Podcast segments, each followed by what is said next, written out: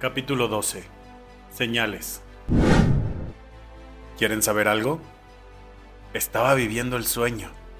Cuando volví a la ciudad, no podía contenerme a mí mismo. Todo lo que había querido olvidar ya no estaba en mi mente. Solo podía pensar en el futuro. Y mi presente era simplemente perfecto. Estaba todo en su lugar. Estaba todo donde debía estar. Me volvía a sentir feliz nuevamente. Los mensajes de Nico dejaron de tener importancia de la noche a la mañana. No les voy a decir que no sentía mucho amor por él, pero ya no era igual que antes. Explicarlo es difícil, pero estoy seguro que ustedes me entienden. De pronto, justo antes de terminar septiembre, Bobby llegó a mi departamento sin previo aviso, cosa que me sorprendió por completo. Entró con un portafolio que al parecer estaba lleno de cosas y se sentó tranquilamente en mi sala. Desde que lo vi, algo en él llamó mi atención. Todo él era bastante imponente, de cuerpo musculoso, buena altura, con una sonrisa perfecta y cabello rizado. Su vibra era lo que más me había llamado la atención.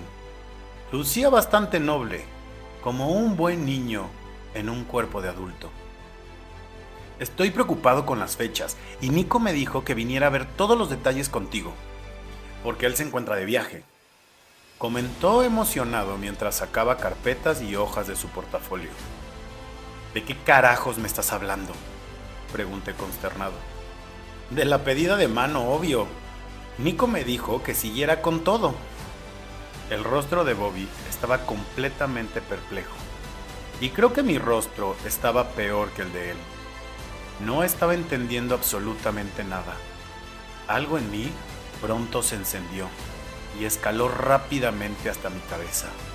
Era coraje. Estaba realmente molesto. ¿Te puedo decir algo? Preguntó Bobby de inmediato, a lo que asentí con mi cabeza. Eh, no dudo que Nico esté enamorado de ti, y es evidente que tú sientes algo por él. Pero este paso no es cualquier cosa. Te lo dice alguien que cree en los finales para siempre. Creo que tengo que hablar con él. Discúlpame, Bobby. Sin siquiera cuestionarme, se levantó de mi sala y se dirigió a la puerta. Antes de salir, tomó una carpeta con su mano derecha y me la entregó, diciendo que era la lista de invitados y las invitaciones. Después de eso, salió, dejándome con todo mi coraje dentro. Esa semana estuve intentando localizar a Nico, pero no contestaba mis llamadas y en cada mensaje me decía que lo hablaríamos en persona. Pero entre más veía sus redes sociales, me daba cuenta que estaba pasándola de lo lindo en la Riviera Maya.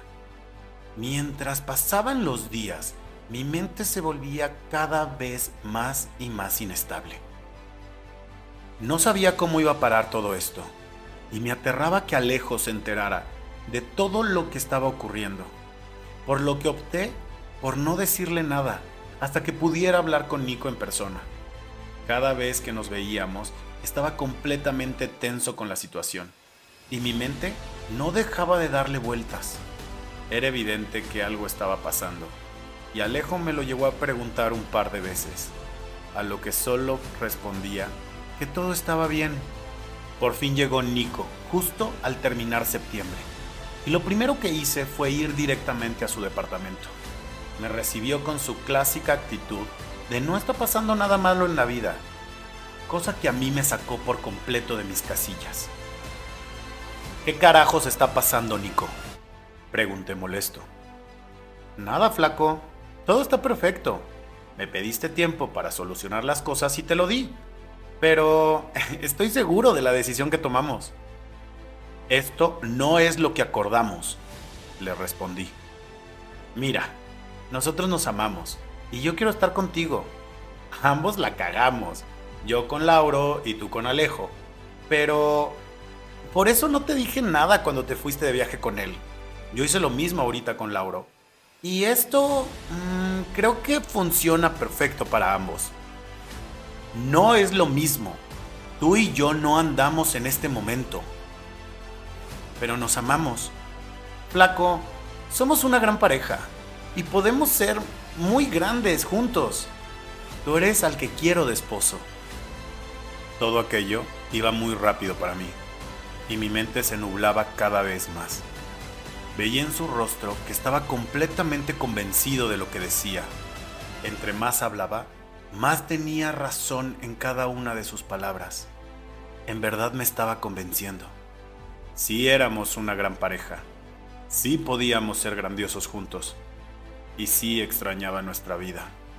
Si no me amas, está bien. Lo entiendo.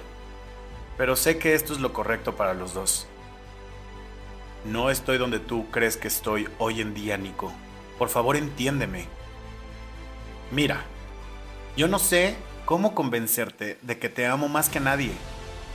Piénsalo mm, un par de días y si no quieres, respetaré tu decisión. Los siguientes días tuve la cabeza hecha un desastre. No sabía qué hacer y era evidente que la verdad tocaría a mi puerta justo como lo hizo Alejo. ¿Es cierto que te vas a casar con Nico? ¿Cuándo pensabas decírmelo? Me preguntó molesto y lleno de coraje. No quería decirte nada hasta no resolverlo. Perdóname, por favor. Le dije completamente arrepentido. Todo este tiempo estuviste jugando conmigo. ¿Lo amas? Notaba en cada palabra suya su dolor y rabia combinados. No es tan sencillo, Alejo. Tienes que entender que Nico y yo tenemos una historia de cinco pinches años. Entonces sí lo amas. Quebré en llanto mientras escuchaba cada uno de sus reclamos. No tenía cara para negarlo, para decirle que no le había fallado. Alejo tenía toda la razón. Le había hecho lo que Nico me hizo a mí primero, pero no me atreví a decirle que realmente lo amaba a él. Sentí vergüenza, sentí pena por lo que le había hecho. Tú no te mereces un güey así. Si tan solo tú te vieras con los ojos que yo te veo, te darías cuenta que eres perfecto.